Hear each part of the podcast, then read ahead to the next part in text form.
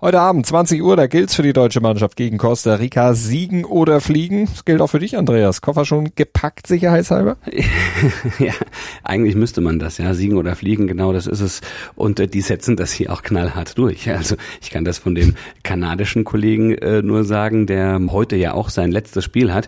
Bei dem steht ja schon fest, dass er ausgeschieden ist. Und er weiß genau, wenn der heute Abend nach äh, Hause kommt, also in die Wohnung zurückkommt, dann kann er Koffer packen, weil er am nächsten Morgen um 5 Uhr abgeholt wird und um 10 Uhr sein Flieger zurück nach Kanada geht. Also das ist hier richtig straff organisiert. Ähm, das heißt, man sollte auf den buchstäblich gepackten Koffern sitzen. Aber um deine Frage zu beantworten, ich habe noch nicht gepackt, ähm, weil ich mich mit dem Gedanken noch gar nicht beschäftigen wollte. Äh, wenn wir rausfliegen sollten, dann bedeutet das für mich, ja, weil wir zwei Stunden vor sind, dass es sowieso irgendwie spät in der Nacht ist. Und dann werde ich emotional sowieso so weit angefressen sein, dass ich noch ein bisschen brauche, runterzukommen. Und dann kann ich ihn mit diesem Eindruck, glaube ich, auch bestens packen.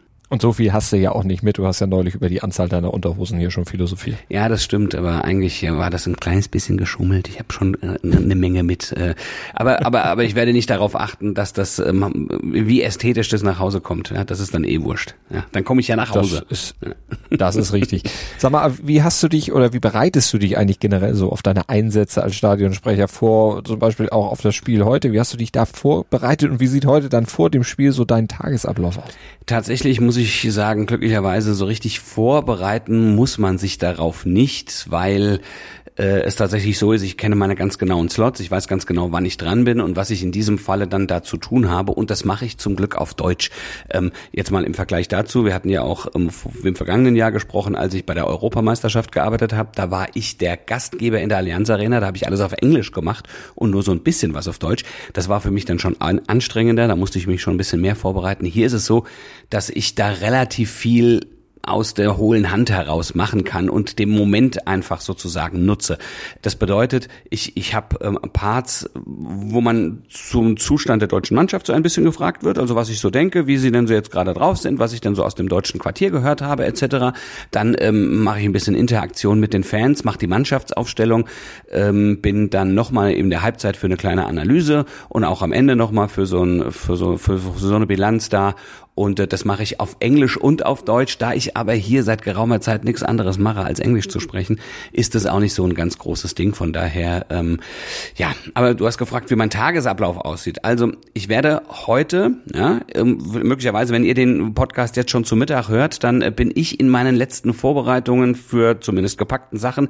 Ich werde um zwei Uhr schon abgeholt. Das Spiel ist also unserer Zeit um 10 Uhr abends, eurer Zeit ja um 8 Uhr, äh, dann würde ich um 12 abgeholt werden. Ähm, und dann fahren wir ins Stadion und dann verbringe ich den ganzen Tag im Stadion.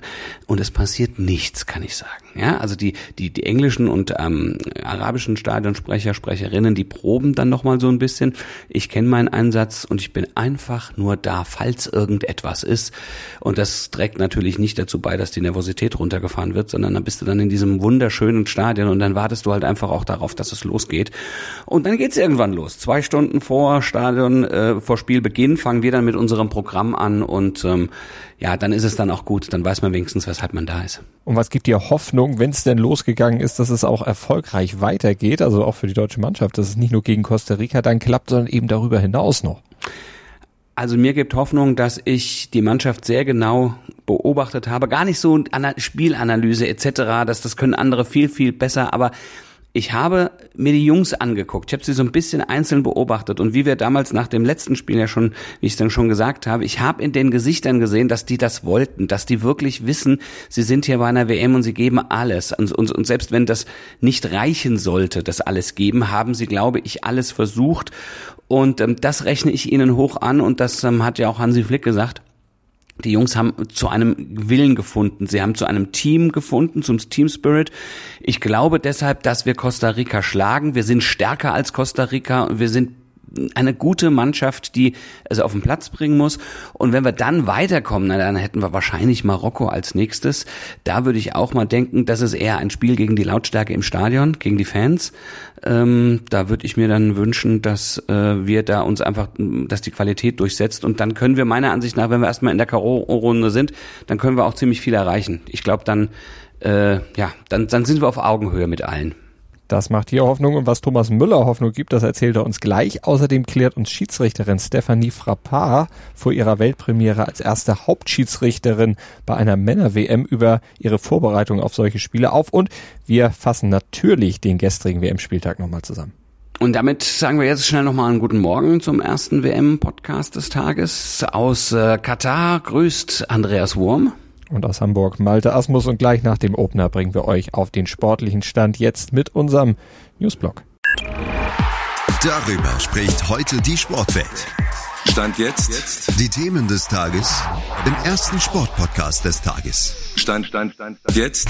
Mit Andreas Worm und Malte Asmus auf meinsportpodcast.de.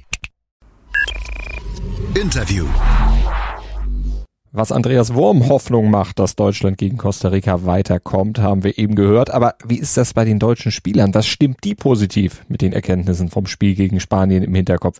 Thomas Müller beantwortet das mal stellvertretend. Die Fähigkeit, wie wir es geschafft haben von dem Japan-Spiel, die Dinge, die das Trainerteam angesprochen hat, auch auf dem Platz umzusetzen, obwohl wir nicht viel Zeit hatten, tatsächlich äh, Dinge auch nochmal verändert einzuschleifen im Training das gibt mir schon Hoffnung, äh, wenn man allein die Kompaktheit sich anschaut. Wir waren trotzdem aggressiv, wir haben äh, nicht unseren Pfad äh, des aktiven Anlaufens verlassen, aber wir haben schon deutlich aktivere Kette gehabt, die auch auf die Seite verschoben ist. Wir hatten hohe Ballgewinne. Die das Team gegen Spanien aber nicht so wirklich genutzt hat. Aber trotzdem, wenn man sich das Feld anschaut, wir waren enger zusammen und haben eigentlich die Spanier ich denke, besser äh, als erwartet von unserem Tor auch, auch weghalten können.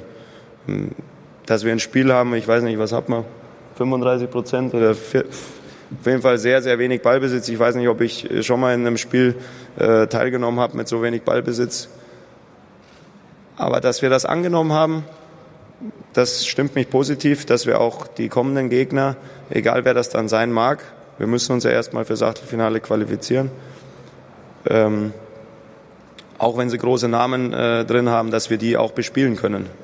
Wie ist denn die Ausgangslage? Deutschland nach den Vorleistungen stand jetzt auch für die Mannschaft der Favorit? Ich denke schon, dass wir der Favorit sind. Also ich denke, wenn der Weltfußball auf Deutschland, Costa Rica schaut, ähm, denke ich, dass wir von außen gesehen der Favorit sind und äh, es ist für uns natürlich völlig klar, dass wir gewinnen müssen. Aber wir haben natürlich sehr viel Respekt die deutsche Mannschaft hat das Spiel von Costa Rica gegen Japan natürlich geguckt und welche Erkenntnisse daraus gezogen? Was man gesehen hat, hatte nichts mit einem 0 zu 7 gegen Spanien zu tun, sondern man hat gesehen, dass jeder Zweikampf geführt wurde.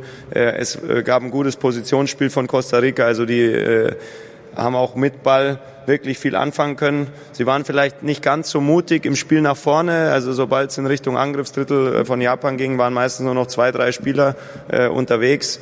Aber die defensive Struktur haben sie nie verlassen und dementsprechend müssen wir da erstmal äh, ein Tor erzielen. Und mit welchem Mindset geht die deutsche Mannschaft jetzt ins Spiel? Wir haben selbst sehr viel Demut. Wir haben aktuell, wenn man sich die Tabelle anschaut, einen Punkt minus ein äh, Torverhältnis. Äh, und dementsprechend ähm, gibt es jetzt für uns nicht viel Grund, wirklich euphorisch zu sein. Was uns natürlich äh, vielleicht in, jetzt seit vorgestern ein Lächeln auf die Lippen zaubert, ist die Chance überhaupt noch zu haben, ins Achtelfinale zu kommen. Und wie kann Deutschland ins Achtelfinale kommen? Wie muss Deutschland heute gegen Costa Rica spielen, damit das auch wirklich klappt? Ich gebe es dann auch gerne nochmal den anderen weiter, wenn du es nicht intern schon kommuniziert hast. Auf jeden Fall gewinnen. Wie hoch, das hängt dann vom Parallelspiel ab. Also machen wir es mal so. Deutschland ist weiter bei einem Sieg gegen Costa Rica, wenn gleichzeitig Spanien gegen Japan gewinnt. Mhm.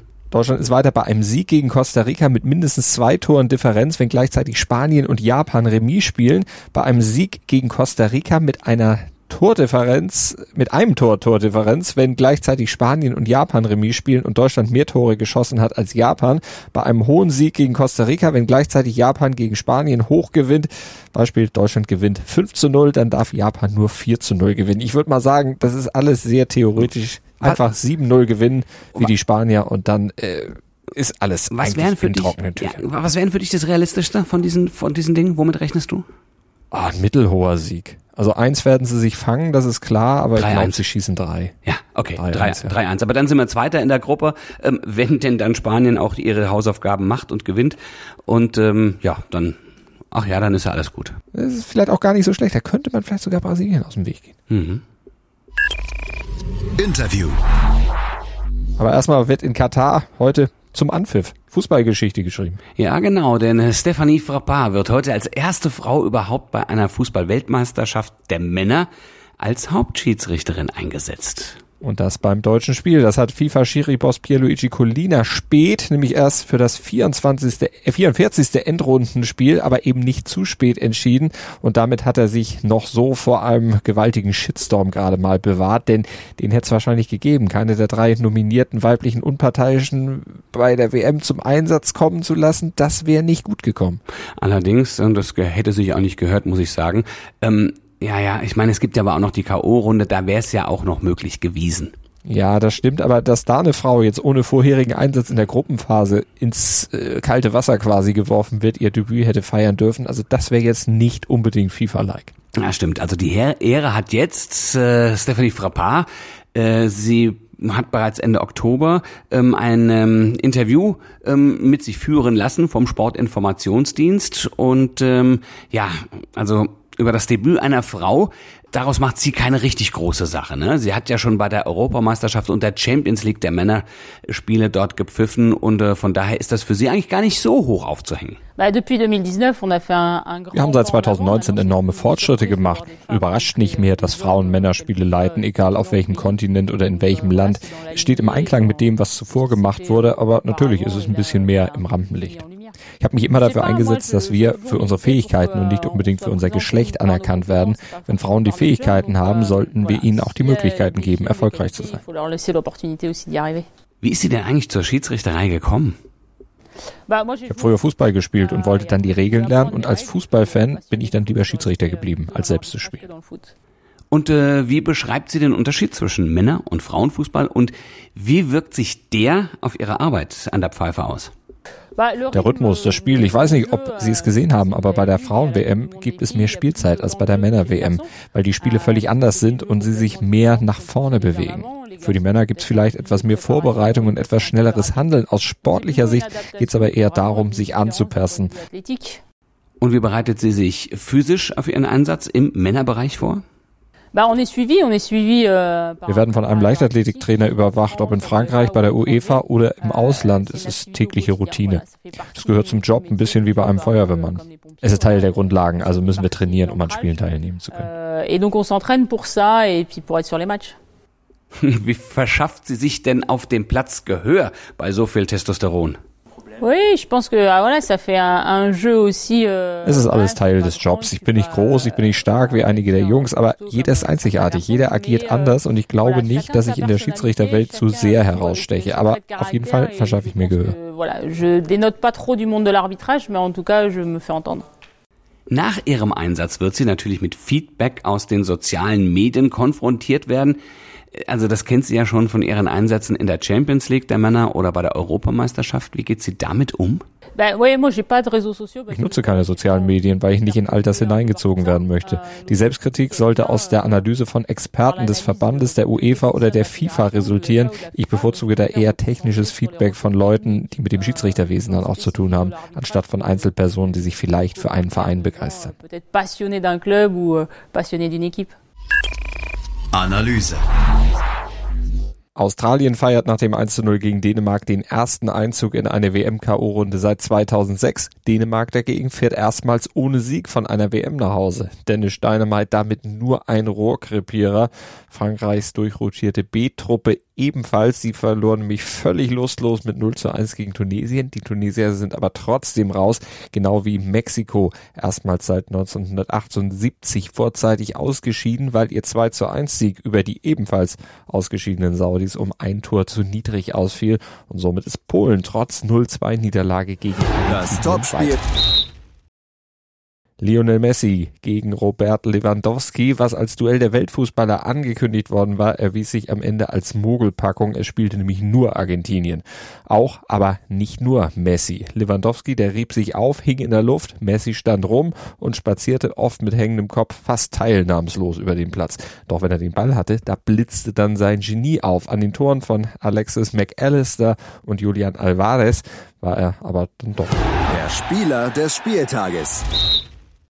Auf jeden Fall Wabi Kasri, denn der zeigte, wie nah Freud und Leid beieinander liegen können. Ersten Haken, ein zweiter Haken und dann per Pike rein ins Glück, dann verletzt ausgewechselt und trotz Siegtreffer ausgeschieden.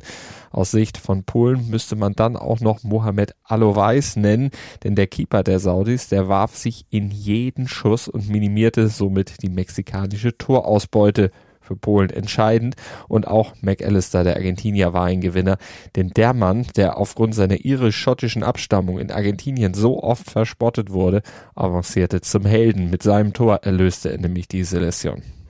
Das fiel sonst noch auf. Die Haltungsnoten des Flitzers, die konnten sich sehen lassen. Erst ein Sprint, dann ein Flickflack hingelegt und schließlich auch noch eine saubere Landung gezeigt. Der Mann mit der Palästina-Fahne hatte es drauf, ehe er dann von sieben Ordnern gestellt und zu Boden gerissen wurde. In Windeseile trugen ihn die Sicherheitskräfte dann aus dem Stadion. Tunesische Auswechselspieler redeten noch auf die Ordner ein, vergebens. Innerhalb von weniger als einer Minute war das Spektakel dann auch schon wieder vorbei. Auf den TV-Bildern gezeigt wurde es natürlich nicht. Das bringt der Sporttag. Stand jetzt. Neben dem Spiel der deutschen Nationalmannschaft gibt es noch drei weitere Spiele. Den Anfang machen um 16 Uhr in der Gruppe F Kroatien und mein Zimmernachbar hier, äh, mein Wohnungsnachbar aus Belgien. Ah, da drücke ich dir natürlich die Daumen, muss ich ehrlich gesagt sagen, denn wenn ich weiterkommen würde mit dem deutschen Team, dann äh, würde ich ihn auch sehr gerne hier haben. Da hat sich echt eine Freundschaft entwickelt. Das wäre schön. Also wenn ihr zu Hause gerne die Daumen drücken wollt, tut das für Belgien und es spielen Kanada gegen Marokko. Ja, aber bei Belgien, da muss ich ein bisschen äh, ja, Ja, Öl ins Feuer gießen. Da ja. brodelt's nämlich sowieso schon und äh, da wird's noch mehr brodeln wahrscheinlich. Also Thema. die einst so golden glänzende Generation hat mächtig Rost angesetzt. Es gab ja auch eine mehr als einstündige Krisensitzung bei den Belgiern und gegen Kroatien, da müssen sie gewinnen, um den ersten WM-Vorrunden K.O. seit 24 Jahren zu verhindern. Kroatien dagegen würde ein Remis reichen für das Weiterkommen. Übrigens genau wie so wie Marokko und ein Sieg wäre aber für Marokko auch nicht unwichtig. Das könnte nämlich dann in Sachen Gruppensieg äh, entscheidenden Schub geben. Ja, unter Umständen könnte gar eine Niederlage gegen die ausgeschiedenen Kanadier genügen, wenn Kroatien und Belgien in der Parallelpartie eben mitspielen. Um 20 Uhr gibt's dann eben die Begegnung Deutschland gegen Costa Rica und parallel dazu Spanien gegen Japan. Ja, und die Partie entscheidet letztlich auch über das deutsche WM-Schicksal mit. Spanien reicht selbst ein Remis zum sicheren Weiterkommen, aber auch eine knappe Niederlage könnte reichen, wenn Deutschland eben kein Kantersieg gegen Costa Rica gelingt. Japan schafft es sicher ins Achtelfinale bei einem eigenen Sieg oder bei eigenem Remis. Da brauchen sie dann ein Unentschieden im Parallelspiel. Und als Gruppenzweiter würde man wohl dann in den vermeintlich leichteren Turnierpfad, also man würde Brasilien aus dem Weg gehen. Uns könnt ihr so leicht nicht aus dem Weg gehen. Wir würden uns freuen, wenn ihr mit uns den Weg auch morgen früh wieder geht, denn wir sind dann selbstverständlich wieder mit dem ersten WM-Podcast des Tages um 7.07 Uhr für euch da. Und überall da zu hören, wo es Podcasts gibt. Einfach abonnieren und reinhören und natürlich gerne auch bewerten und weitersagen. Wir hören uns dann morgen. Gruß und Kuss von Andreas Wurm, und Malte Asmus. wobei ich jetzt hier so vollmundig von wir gesprochen habe, ne? Wer weiß, wie sich meine Ja. Stimme dann morgen wieder anhört, ne? Also, aber ich gebe mein Bestes, irgendwie ja auch mit dabei zu sein, ja? Das ist, ansonsten bitte haltet ein Taschentuch bereit, falls ihr mir die Oh. Tränen wegwischen müsst. Wir werden das sehen. Mach mal nicht, mach mal nicht so, so. nee, nicht den Teufel an die Wand machen. Ich bin voll überzeugt, dass wir das machen. Ich bin voll überzeugt. Ich bin guter Dinge. Schatz, ich bin neu verliebt. Was? Da drüben. Das ist er. Aber das ist ein Auto. Ja, Mit ihm habe ich alles richtig gemacht. Wunschauto einfach kaufen, verkaufen oder leasen. Bei Autoscout24. Alles richtig gemacht. Wie baut man eine harmonische Beziehung zu seinem Hund auf? Puh, gar nicht so leicht. Und deshalb frage ich nach, wie es anderen Hundeeltern gelingt, beziehungsweise wie die daran arbeiten. Bei Iswas Dog reden wir dann drüber. Alle 14 Tage neu mit mir, Malte Asmus und unserer Expertin für eine harmonische Mensch-Hund-Beziehung, Melanie Lippisch. Ist was, Dog? Mit Malte Asmus. Überall, wo es Podcasts gibt.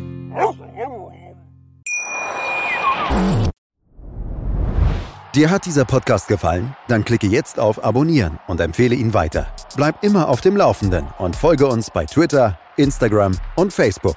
Mehr Podcasts aus der weiten Welt des Sports findest du auf meinsportpodcast.de.